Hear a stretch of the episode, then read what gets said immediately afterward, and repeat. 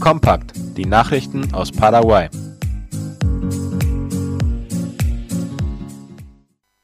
Die Kommunalwahlen sind gestern landesweit relativ ruhig über die Bühne gegangen. Medien berichteten landesweit von einigen Anschuldigungen bezüglich Stimmenkauf und Propaganda in Wahllokalen. Auch in den Distrikten Menno, Philadelphia und Boquerón wurden einige kleinere Vorfälle registriert, wie Reporter aus der spanischen Presseabteilung von Radio ZP30 berichteten. Die Aufteilung des Wahllokals der Departementsschule in Philadelphia habe für leichte Verunsicherung unter den Wählern gesorgt. Außerdem sei im Distrikt Loma Plata die gesunkene Wahlbeteiligung im Vergleich zu vorherigen Wahlen aufgefallen. Das regnerische Wetter habe die Wahlbeteiligung nicht beeinträchtigt, hieß es von Seiten der Reporter von Radio ZP30. Landesweit wurde laut ABC Color von einem Wahllokal berichtet, das regenhalber später öffnen musste, und zwar in General Prugues im Departement Presidente Ayes. Senat nimmt Drahtzieher einer Drogenschmuggelorganisation fest.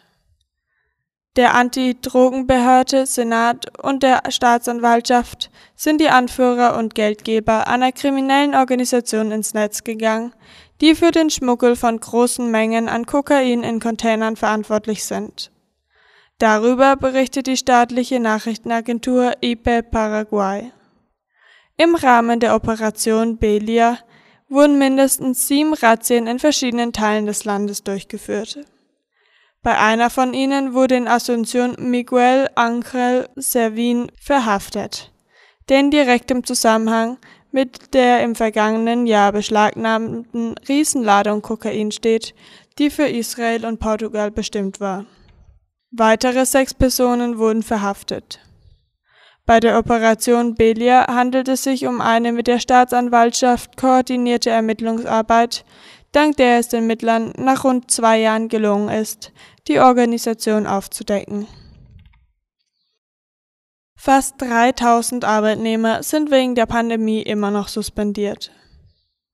Die Anzahl der Arbeitnehmer, deren Arbeitsverträge wegen der Covid-19-Pandemie immer noch ausgesetzt sind, ist erheblich zurückgegangen, wie die Wirtschaftszeitung Cinco Dias schreibt.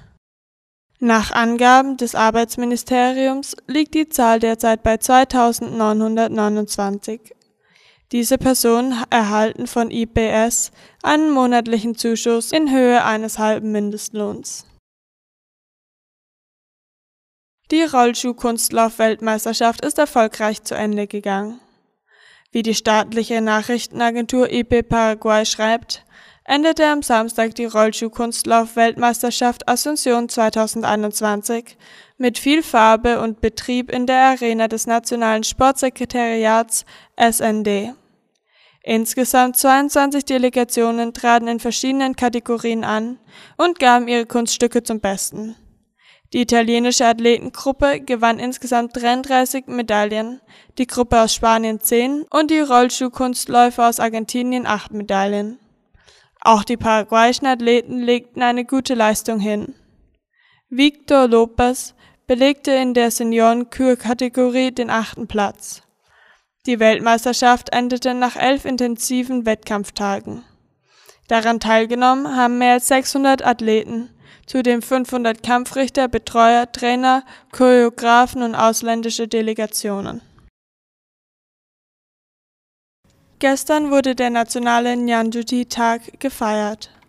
In ganz Paraguay wurde am gestrigen Sonntag der nationale Tag des Nyanjuti begangen. Der Tag dient dazu, diese Handwerkskunst zu schützen, zu stärken und zu verbreiten, wie IPE Paraguay schreibt. Das Nationale Kultursekretariat, das Nationale Sekretariat für Tourismus sowie die First Lady Silviana Abdo brachten auf ihren sozialen Netzwerken ihre Anerkennung den Kunsthandwerkern gegenüber zum Ausdruck. Nyanduti ist eine Handarbeit, die besonders typisch für die Stadt Itaugua im Departement Central ist. Es handelt sich um eine nicht geklöppelte Spitze und sieht aus wie ein Spinnernetz. Diese Spitzen werden sowohl für Tischdecken oder Tischläufer gefertigt, als auch zur Verzierung von Kleidern oder sie werden zu vollständigen Kleidern zusammengesetzt. Das Neueste aus aller Welt.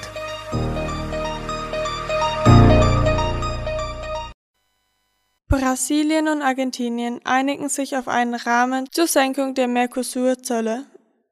Der argentinische Außenminister Santiago Cafiero und sein brasilianischer Amtskollege Carlos Alberto Franco haben sich am Freitag auf einen Rahmen zur Senkung des gemeinsamen Außenzolls des Mercosur geeinigt. Darüber schreibt Latina Press. Die Mitglieder des Mercado Común del Sur, eines gemeinsamen Marktes, der von Argentinien, Brasilien, Paraguay und Uruguay gebildet wird, diskutieren seit Jahren über eine Senkung der Zölle, um den Handel zwischen den Mercosur-Ländern und dem Rest der Welt zu fördern. Dies ist ein wichtiger Schritt zur Verbesserung der Wettbewerbsfähigkeit, erklärten die Außenminister Argentiniens und Brasiliens in einer Erklärung. In der Erklärung heißt es, dass sich die Vertreter beider Länder übereingekommen seien, sich gemeinsam mit Paraguay und Uruguay für eine rasche Genehmigung einer Zollsenkung um 10 Prozent einzusetzen. Erstes Treffen zwischen USA und Taliban eher recht diplomatisch. Wie unter anderem der ORF schreibt, ist das erste persönliche Treffen zwischen hochrangigen Vertretern der Vereinigten Staaten und der Taliban seit der Machtübernahme der radikal-islamischen Gruppe in Afghanistan nach Angaben der USA offen und professionell verlaufen. Die US-Delegation habe sich bei den Gesprächen in Doha auf Sicherheits- und Terrorismusfragen, auf die sichere Ausreise von US-Bürgern anderen ausländischen Staatsangehörigen sowie Afghanen und auf die Einhaltung der Menschenrechte konzentriert, einschließlich einer sinnvollen Beteiligung von Frauen und Mädchen an allen Aspekten der afghanischen Gesellschaft, hieß es in einer Erklärung des US-Außenministeriums. Die US-Seite bekräftigte jedoch, dass die Taliban nach ihren Taten und nicht nur nach ihren Worten beurteilt werden würden. Nach Angaben des Ministeriums erörterten beide Seiten auch die Bereitstellung umfassender humanitärer Hilfe.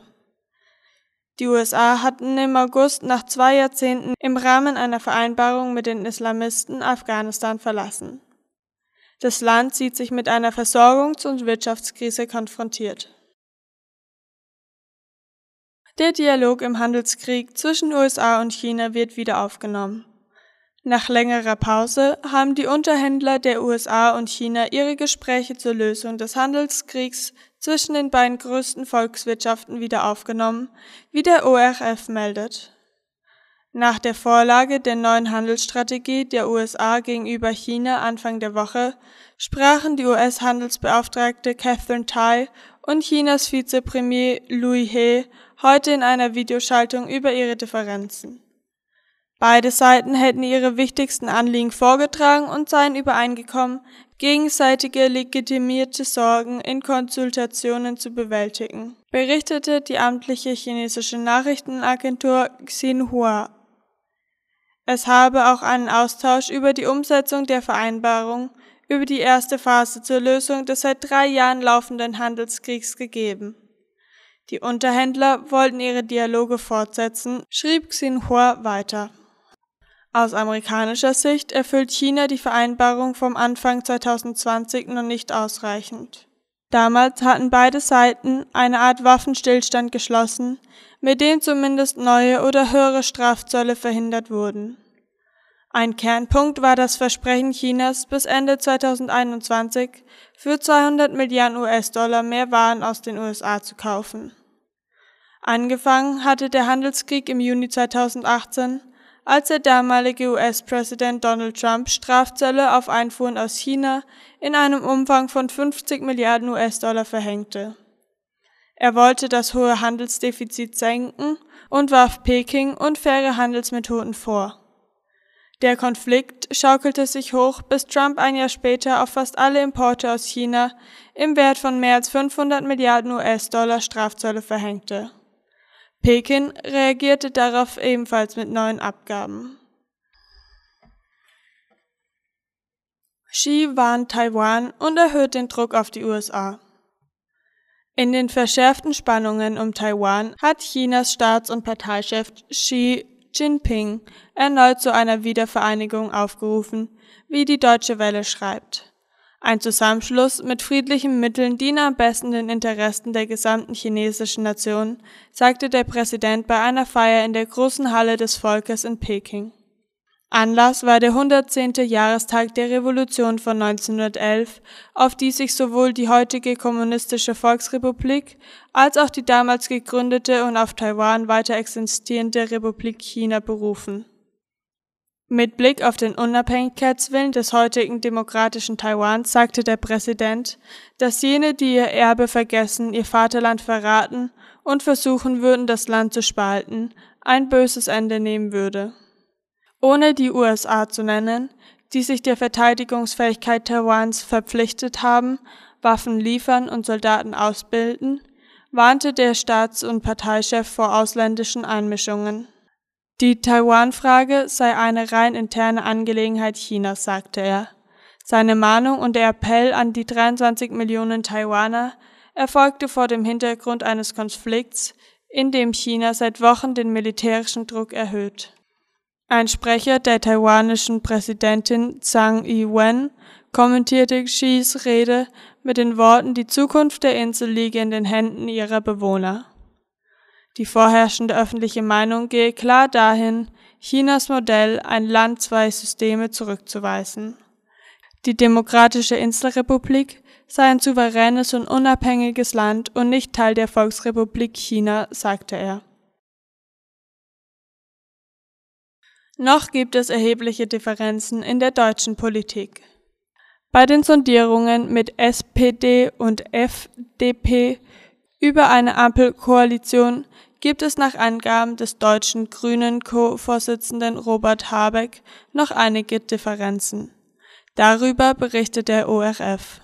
Man habe inhaltlich jede Menge Konflikte und die Differenzen zwischen den Parteien seien teilweise erheblich. Auf die Frage, welches das schwierigste Thema der nächsten Wochen werde, antwortete Habeck, dass die Finanzen ein schwieriges Thema seien